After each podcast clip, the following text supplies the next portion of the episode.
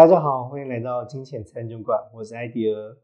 今天我们邀请到定方的财务顾问泽明来为我们分享买房除了投期款跟房贷以外，还有其他要注意的地方吗？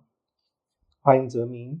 Hello，艾迪尔，还有我们金钱餐酒馆的忠实听众们，大家好，我是泽明，我们又见面了，今天很开心又来到节目。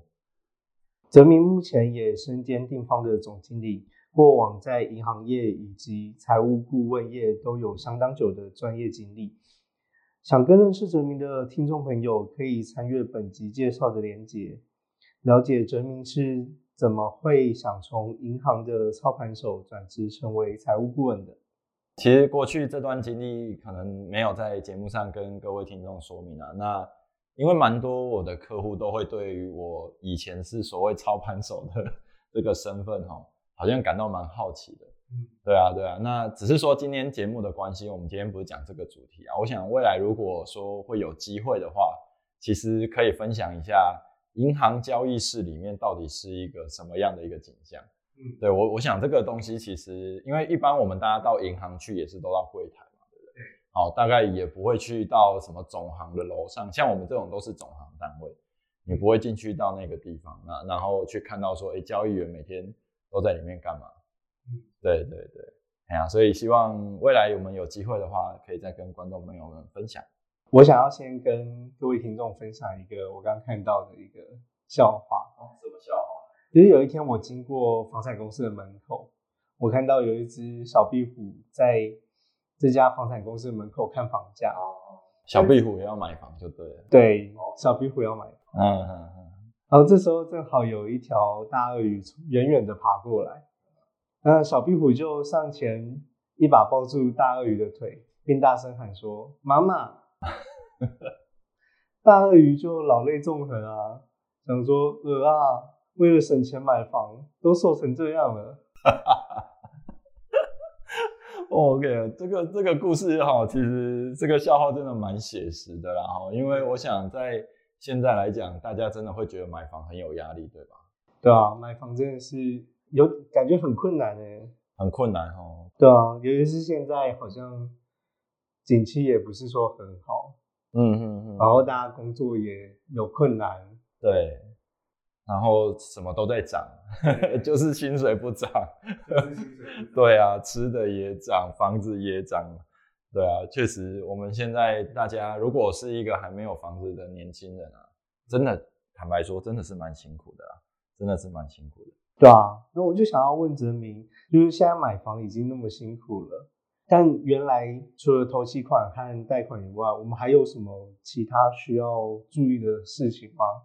对啊，有啊有啊，就是在买房的时候，其实大部分我们都只会去考虑到说，哎，我假设我买一个一千万的房子，哎、我大概哎如果不错的话，我可以贷到八成，所以我想办法先筹到两百万投期款。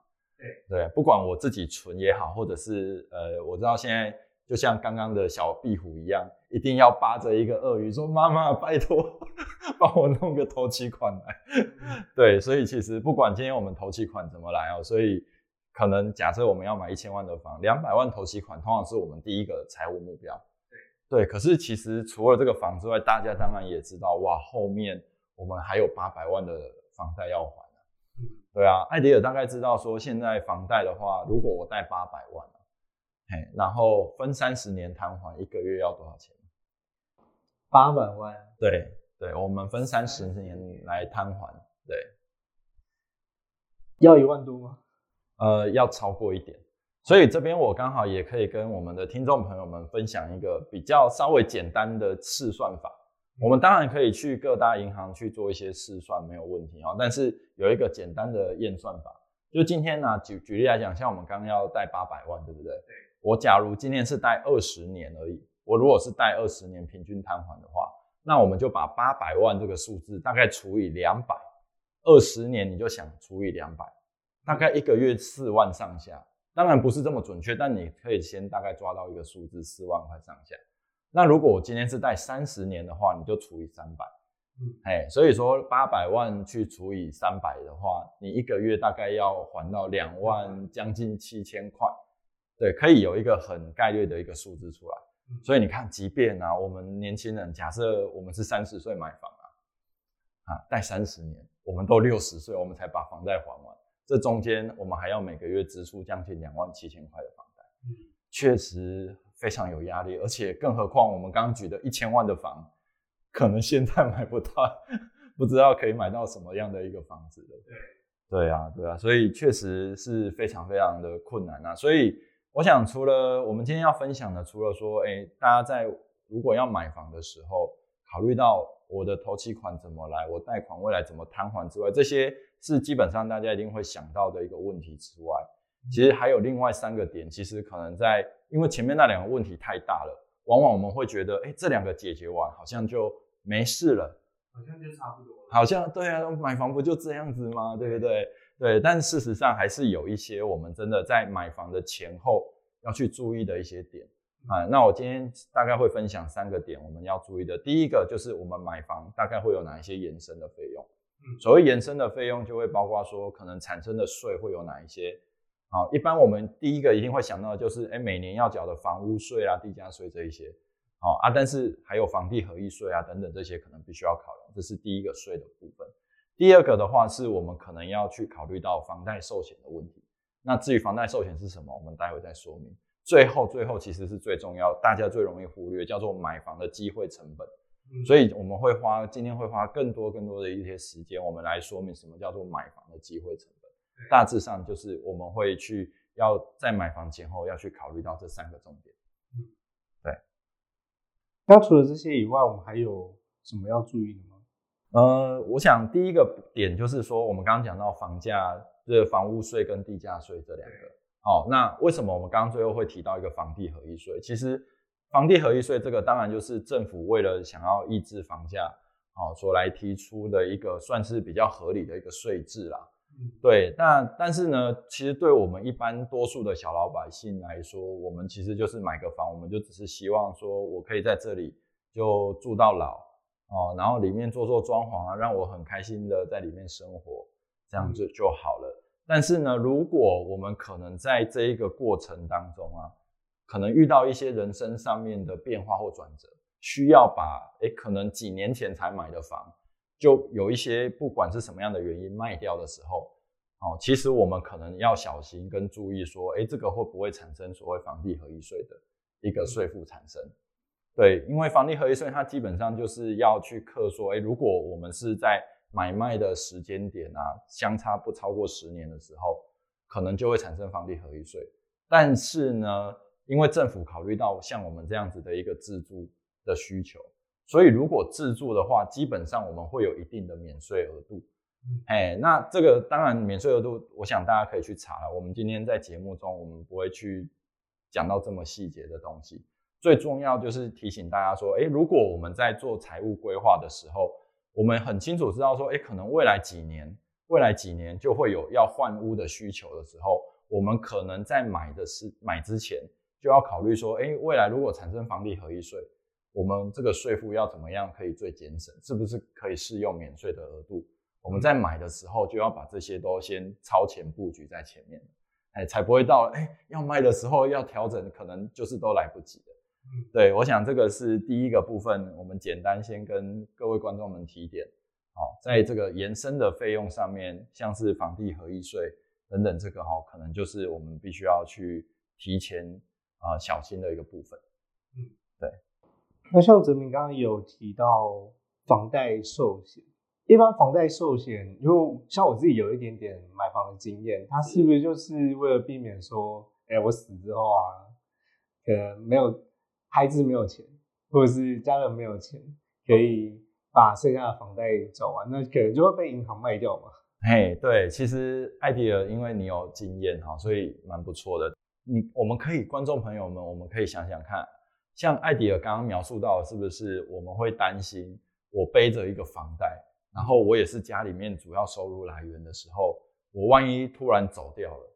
突然因为什么意外，我突然走掉，哇，那我的房子会不会被银行法拍，对不对？对，那但事实上呢，为什么现在房贷寿险，我觉得它算是一个热门的商品？还有一个原因是因为银行其实也蛮积极在推所谓的房贷寿险。嗯，银行也怕收不回钱。答对了，艾迪恩。我们当我们站在银行角度，他会发现说，哎，我其实也很怕我这个钱贷出去收不回来嘛。对，所以其实坦白讲，房贷寿险这样的一个设计，就真的是有达到了我们讲说，像上一集我们嘉颖所提到的寿险的这样子的一个功能。嘿，它真的是让这样子的一个保障下来之后，银行也受益。整个家庭也会受益，它这个商品在这一个房贷里面的设计就是相当相当的，算是对于各方来说都是相当呃合适的这样子的一个商品。嗯，对啊，对啊，所以艾迪尔自己有买过房贷寿险吗？通常买房的时候，银行就会自己推的，银行会问，对不对？对啊，所以一般来讲的话，我们通常会说房贷寿险，你如果要买，我们会说大概有三种方式你可以考虑。对，第一种就是第一种跟第二种都是会在银行买，对，就是银行。当我们去贷款的时候，啊，这个银行的可能房贷专员就会问我们说，哎，那呃，泽敏，你有没有想要考虑同时购买一下房贷寿险啊？保障一下家人嘛，对不对？虽然他心里想的是保障银行啊，哈，那没关系，这这都好，这都好，对大家都是保障，就没有问题，都没有问题。好，那我刚会说，在银行通常会有两种房贷寿险。有稍微有一些些差异哦。第一种呢，我们叫做平准型额度的房贷寿险。什么叫平准型呢？顾名思义来讲，就是说，哎，假设我贷款期间是二十年，就代表说，哎，我在这二十年当中啊，我买的这个寿险的额度都不会调整。举像再举前面那个例子，就是哦，假设我买了八百万的房贷寿险，因为我贷款八百万嘛，然后呢，我就跟银行买了一个假假设我挂掉之后。就会理赔给我八百万，然后让我先去偿还银行贷款，如果有剩，那就给我的收益了。这样子哈，那所以说，这我买了一个叫平准型额度平准型的房贷寿险的时候，就是我在这二十年当中，不管什么时候挂掉，银行都会赔我八百万。嗯，不是银行啊，对不起，因为我们是跟寿险公司买，所以是寿险公司会赔我们八百万。对，所以这个中间是。我不管什么时候都是八百万，好，那但是再来就是来到第二种，第二种稍微比较不一样，叫做额度递减型的房贷寿险。所以一样的，顾名思义就叫做，哎，我的额度会随着时间越来越拉长，然后越来越接近我偿还的时间快要到的时候，我的额度会越来越低，越来越低，越来越低。那像要缴的保费会不会也越来越低？如果艾迪尔讲到保费的话，其实就更有趣了哈。对，第一个就是。我们一定会想到说，啊，我我的保障越就是后面是比较少的嘛，所以照理说，我整个保费来讲，应该是后面会越来越便宜。对，那但是购买的时候呢，在我们购买跟银行直接购买房贷寿险的时候，通常他们采用另外一种方式来缴保费，这种方式叫做趸缴型，也就是说，我一次我假设买二十年期的房贷寿险，不管我买平准型的也好，或买额度递减型的也好。我在一开始贷款的时候买这个寿房贷寿险的时候，我一次把我二十年应该缴的保费都缴完，这中间就会产生一个蛮大的差异，就是额度平准型的寿险相对保费就会比较高，那额度递减型的保费它就会低蛮多的，对。但总之我们会一次要把二十年保费付完哦，相对那个金额其实都不小了，嗯，嘿，那银行要这样做的原因又来了，又有一个原因就是。他就会说：“哎，泽敏，你要一次买这个房贷寿险哦，我们等一下会举例啊，大概可能一次要缴三十万的保费，这是三十年的，这是三十年，可能二对不起二十年的保费，好，平均下，那我现在一次缴，那我一次又要拿三十万的保费，我拿不出来啊，对不对？所以银行怎么办？对，银行多贷给我三十万，然后让我去买这个房贷寿险，哇，银行又做到一项业务了，他又多贷放了一点钱。”然后呢，他经手这个房贷寿险的话，保险公司也会给他一些佣金，所以对银行来说，他有收入，所以他当然推得开心，对他又有保障。对，所以这是为什么？哎，我们其实现在在银行端来说，会越来越容易去遇到所谓的银行的房贷专员跟我们说要不要买房贷寿险这件事情。好，所以我们刚刚讲到购买房贷寿险两种管道，第一个就是银行可以买到额度递减或额度平准型。第三种，其实既然都是买寿险，我们为什么不可以跟直接就跟寿险公司买？对，所以第三种其实就是我们直接去跟保险公司购买，比如说我要买一个二十年期的这个所谓的房的寿险，那我知道说，我虽然没有特别指定说这个是挂掉的时候还房贷，但我只要跟我的受益人讲好，说，哎，到时候银行要假设他要来讨还贷款，我这一笔就可以让我们去偿还我们银行里面的房贷。对啊，你要买平准型的也可以，那。也有一种叫递减型的，但递减型我们就要自己去设计，就是我们买那种什么一年一约，然后保证续保的，我就可以每年根据我的房贷余额越来越少，我就慢慢慢慢的去调降我的这一个这一笔寿险的金额。那整体来说，我就会缴比较少的保费。那这个时候的好处就是我不用一次缴保。通常我们就会选择，哎，二二十年分二十年，就这样慢慢缴，慢慢缴，这样子。所以大概。购买房贷寿险有这三种方式可以去购买到这样子，对，像刚刚有提到另外一种方法，就是我们自己去外面买寿险嘛。对，那它可不可以是像因为泽敏是在做财务规划，对，那我们能不能就是诶类似托管的概念，就是诶他理赔下来就一定是拿去还房贷，不会被。孩子啊，或是其他人拿去做其他事情的哦，了解了解。我在猜，艾迪尔你说的是信托哦，对对对，确实，如果说这个，因为信托它本身又是另外一项的一个金融设计，嗯，对。那信托它本身的利益也是非常良善，就像艾迪尔刚刚描述的非常好，就是说我今天如果这一笔钱，不管是这个理赔下来的也好，或者是我自己积蓄累积多年，那我这一笔钱想要怎么样？安排说这个钱留给谁也好，嗯，这些都是可以透过跟银行这样的一个信托业者去订立一个所谓的信托契约。那信托它本身其实是非常弹性的，就是说，哎，我们是可以依照我们自己本身的意愿去订立这个信托的一个合约，嗯，对，然后来像刚刚艾迪说，哎，我所以我就可以跟银行或者是保险公司签一个叫做寿险的一个这个叫做保险金信托。嘿，然后我就会指定跟保险公司说，哎，如果你这一笔钱呢理赔下来的时候，请帮我汇到某某银行的信托专户里面。然后呢，这个银行有跟我签立了信托契约，他就会跟我说，啊，这一笔钱我当时已经指定用途了。举例来讲，我假设是买一个八百万的房贷寿险，赔了八百万下来，我可能当初在信托契约里面写说，我要还剩下的房贷，假设剩五百万，另外三百万呢？就请帮我分年，每分十年给我的小孩，哎，所以都可以做到这样子哦，都可以做到这样子。所以确实，在房贷寿险本身是一个不错商品设计下，若是如果可以再搭配说，哎，利用信托的方式，哎，那我觉得其实是更能够去达到我们所想要做的一个保障啊。不过当然，越架架构越多，相对就越复杂，还有中间是不是要付出一些成本跟费用？我想这个其实就是我我们如果听众朋友有这样的需求，一定我觉得最重要就是可能要先找一个专业的财务顾问来做一个咨询，嗯，来先知道说，哎，这些商品它的功能好坏会是什么，更重要的是是理解我们的需求会是什么，对，然后最后费用是怎么样付，那如果觉得划算，我们就跟这个财务顾问做合作，这样子。我们一定要买房贷寿险吗？这个问题也是非常的好。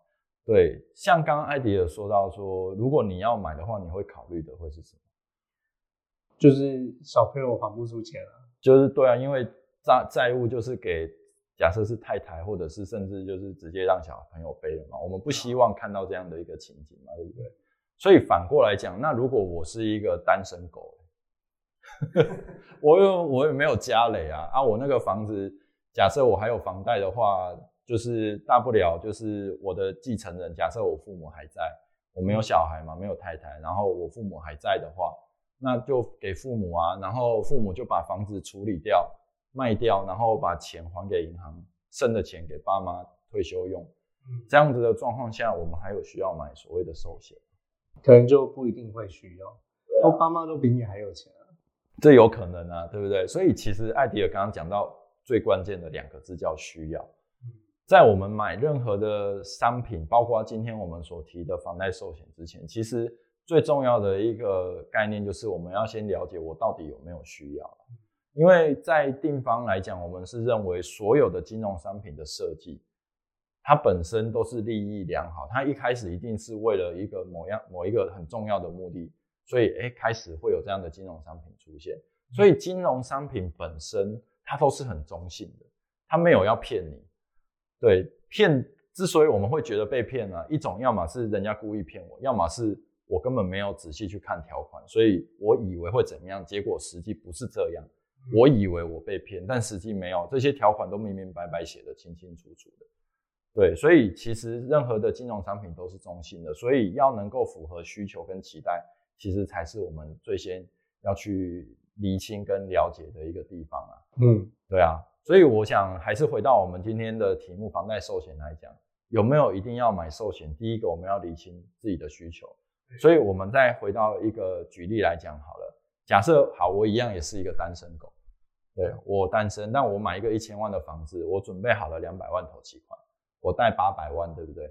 对对。但是这个时候呢，情况稍微不一样了，我可能会觉得说啊，我我的爸妈其实比较年老了，那我想要接他们过来一起住，所以我买了这一个一千万的房之后呢，是爸妈会跟我一起住的。嗯。那这时候考虑到说，哎，万一我这样走掉的话，那爸妈不一定有能力去帮我偿还这个贷款。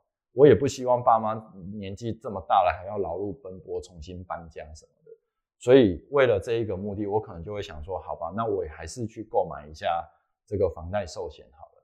嗯，对，所以购买房贷寿险的时候的需求，你这个时候就会相对是明确的，但是会问题就会回到说，那那我要买多少的房贷寿险呢？对我有需要都买到八百万吗？可能也不用买那么高，对啊，实际上也不一定要买到这么高嘛，对不对？因为第一个就是，哎，我手边会不会？因为我如果单身嘛，我挂掉了，我可能还是有一些积蓄。假设积蓄是两百万，那我这两百万给我爸妈，然后保险公司再赔我六百万，不就把我的八百万房贷都抵掉了吗？对，所以我只要买六百万的寿险就好，我不需要买到八百万的寿险，这是一种考量。所以我自身是不是口袋就有钱？这个本身就是一种符合需求的方式，不是一定都要购买保险，而是在不够的部分才靠保险来帮我们弥平。这是第一个。那再来第二个就是啊，那假设我口袋没钱，我一毛钱都没有，所以我一开始确实背了八百万的房贷。假设我今天贷款，明天就挂掉，我爸妈就要背着八百万房贷，那没办法，我只好买八百万。可是是不是随着时间的一直演进，我会慢慢的偿还我的一个房贷？我的房贷余额会越来越低嘛？对，银行的钱越来越少，所以这个时候呢，确实如果要在这个上面把保费花得更精准的话，确实购买所谓的递减型的房贷，额度递减型的房贷，相对是会比较符合我们需求，而且会比较节省这样的一个保费。因为保费是什么？保费就是我们支出了，不希望有一天拿回来，对不对？我们应该没有人希望保险保了之后结果理赔。因为理赔代表什么？我挂了，所以应该没有人想要理赔。所以保费最好的功能就是缴出去，缴缴出去，不要拿回来。那既然缴出去的东西希望不要拿回来，是不是相对的缴的金额越少就会越好？对，所以怎么样用最精神的一个我们的预算来购买到刚刚好我们所需要的保障？这个其实也需要精打细算的，就要透过像刚刚那样的过程去重新去理清，说，哎。我到底需要多少的一个保险？那这个过程里面，随着额度越来越递减，我有没有需要重新去调整我的一个寿险额度？OK，这个是两种。如果我直接跟银行购买的话，买额度递减型的相对会便宜。那如果买额度平减型的、平准型的，一定是比较贵。但如果说你有另外的需求，其实也也不是说不能买。对，所以还是问题还是会回到到底有没有需求。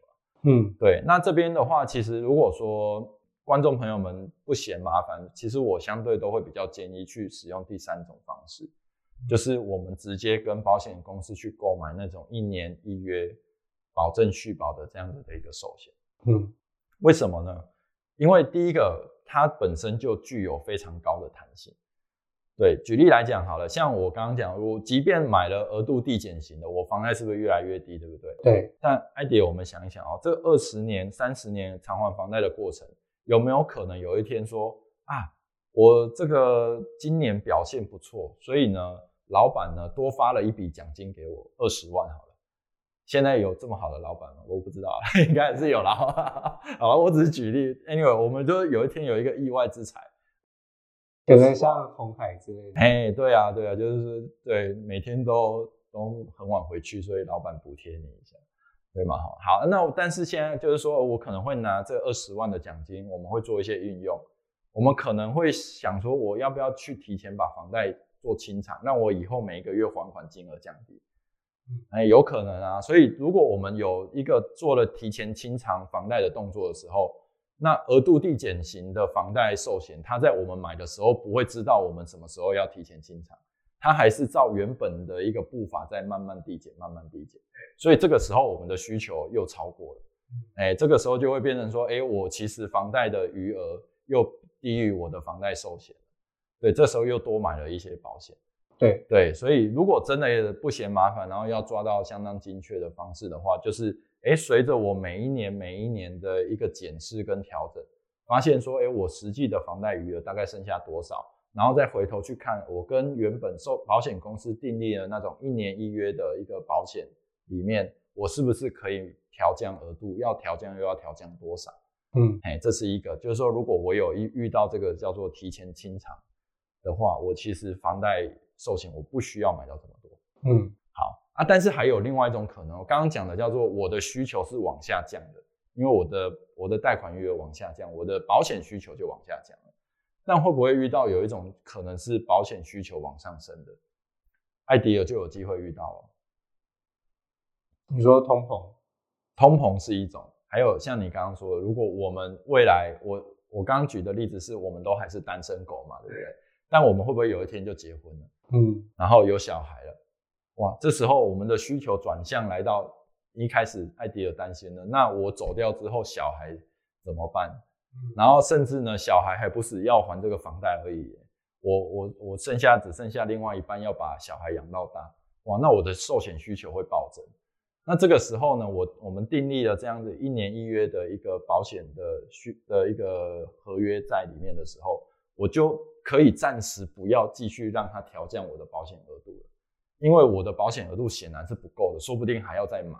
对对，但是如果我一开始就跟银行买了所谓的房贷额度递减型的一个房贷寿险的时候，我买的时候我也不知道我以后会生小孩啊，对，所以它还是照样在递减。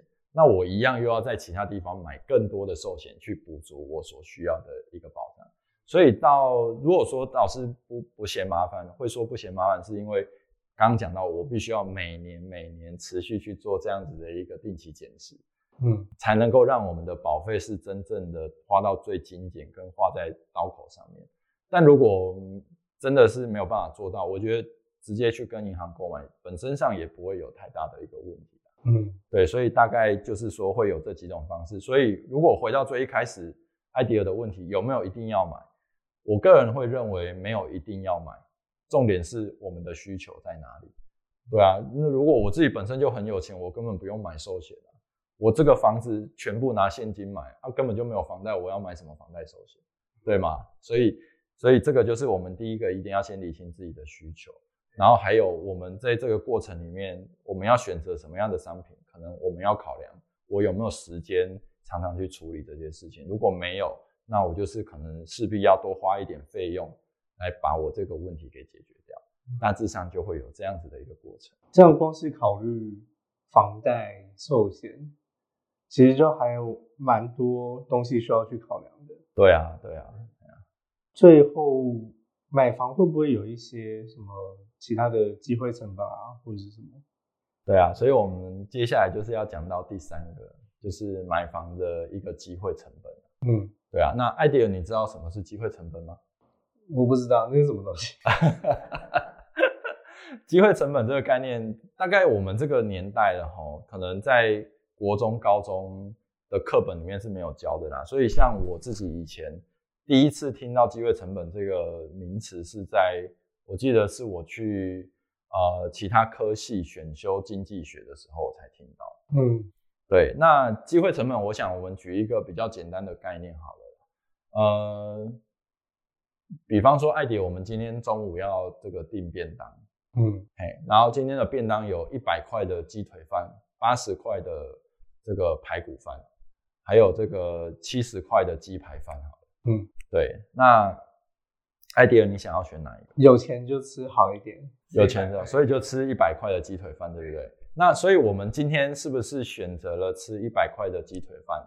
那另外两个选择我们就没有，我们就没有选了嘛，对不对？对。所以机会成本呢，就是在我这个选择以外的那些没有被我选的选择里面，那个成本最高的那一个就是我所谓的机会成本。嗯，所以举例来说，像刚刚艾迪尔选了他吃一百块的鸡腿饭的时候，他的机会成本是什么？机会成本就是那个八十块的排骨饭。对，那当然我们这个举例上来讲是稍微是比较简化了一点，我们只是直接看一百八十跟七十来说，哎，八十块就是所谓的机会成本。但事实上，说不定艾迪尔比较喜欢吃鸡排，可能对他而言，他觉得选择鸡排七十块的价值是高于选择八十块的排骨饭。那如果是这个状况之下，其实是选择那个没有被选的那个价值最高的那一个，所以有可能对艾迪尔来说。如果他比较喜欢吃鸡排饭，不喜欢吃排骨饭的话，那他的机会成本是那个七十块的鸡排饭。嗯，对。但我们通常因为这个这个更复杂了。那那如果我是比较喜欢吃排骨饭的，我的我的机会成本就会跟艾迪不一样。确实是如此啊，确实是如此啊。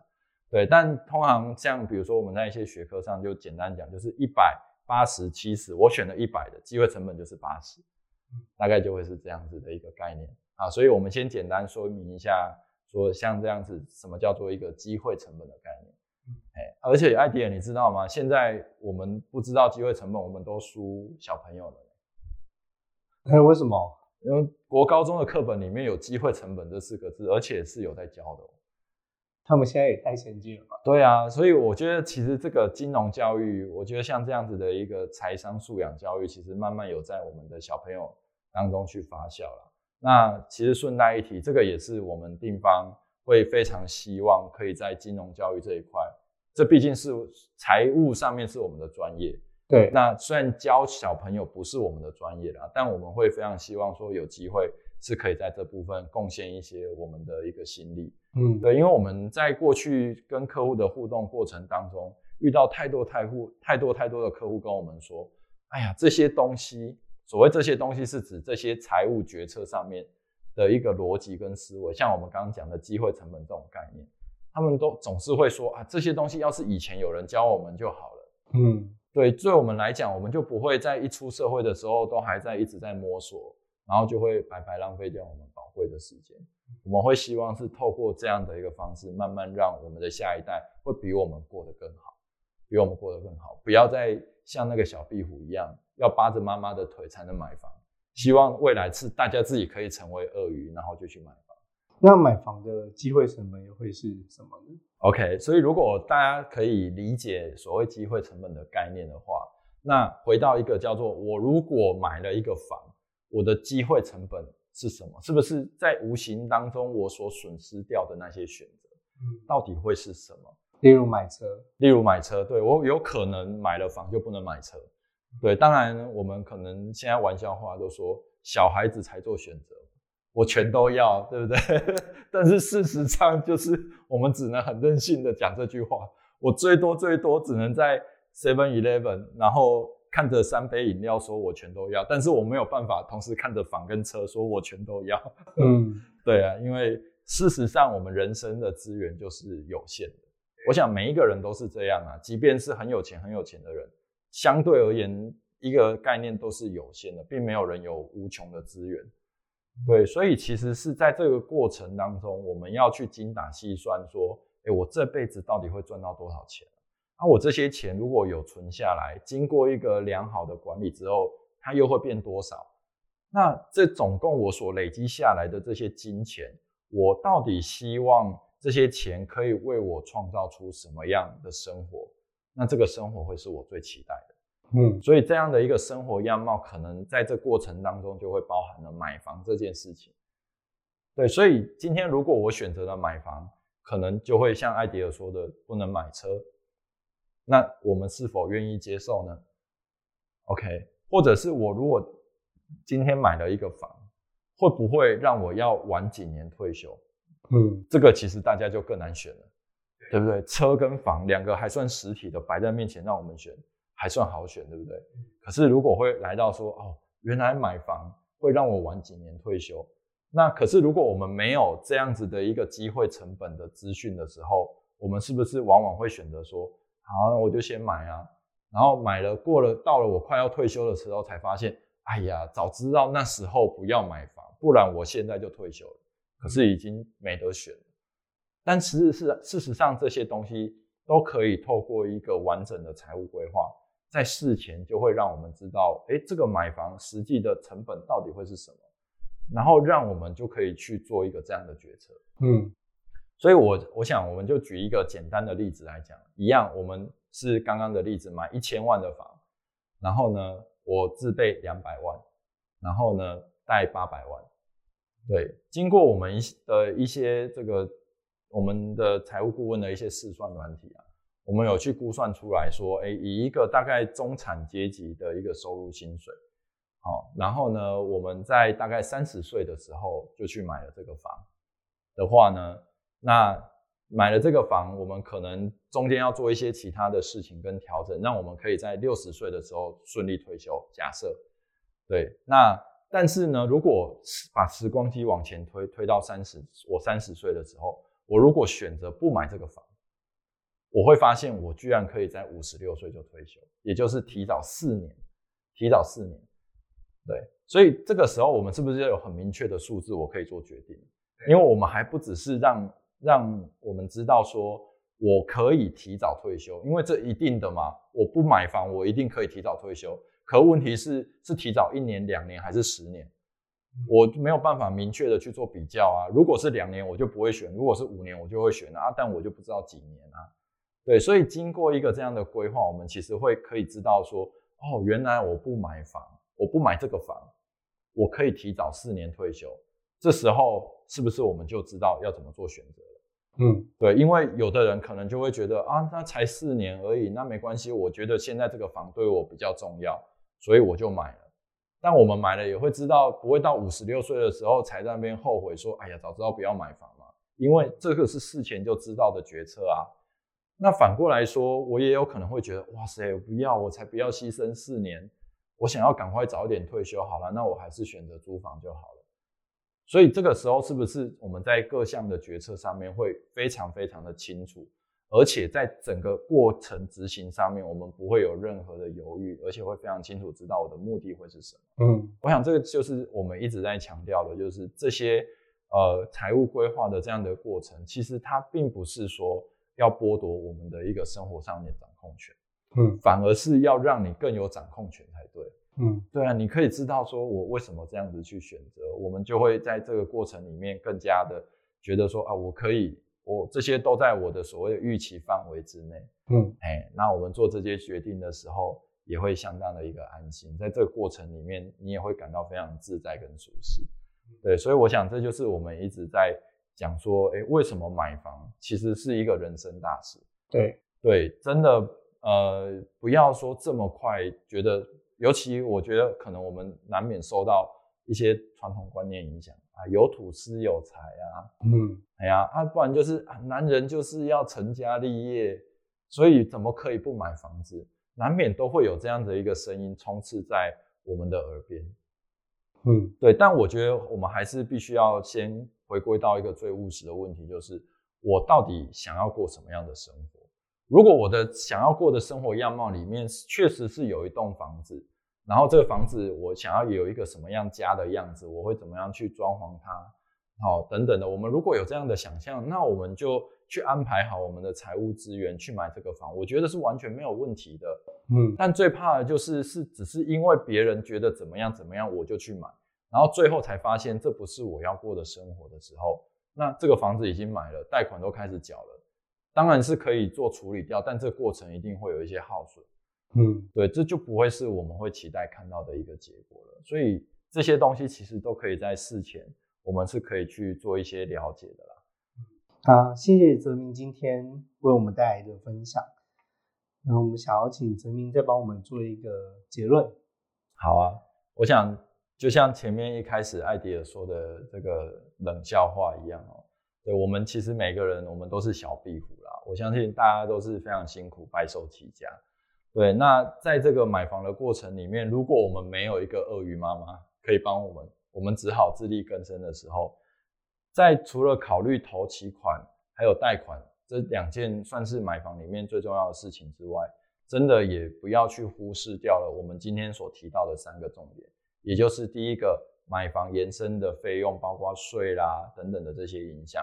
第二个，如果我不幸身故了，我有没有需要是靠房贷寿险来让我们心爱的家人可以继续住在我们这个美好的家里面？房贷寿险有没有要考量？这是第二个重点。第三个重点其实更重要，在我未来的生活蓝图当中，买房这件事情它是不是必要的？如果是，它的机会成本又是什么？我其实拿了什么东西来跟他交换？是退休生活跟他交换吗？是一台车吗？还是孩子的教育金？如果我知道怎么换，我愿意换吗？在这中间里面，不断的去修正我们人生当中的蓝图，让这一个家在我们人生蓝图当中的样貌，它是非常完美美好的，而不是一个感觉像是拖油瓶的这样子的一个概念。所以，延伸的费用、房贷的寿险需求，还有最后买房的机会成本。是我们今天想要告诉听众朋友们，买房前后一定要注意的三件事情。感谢泽明今天的分享。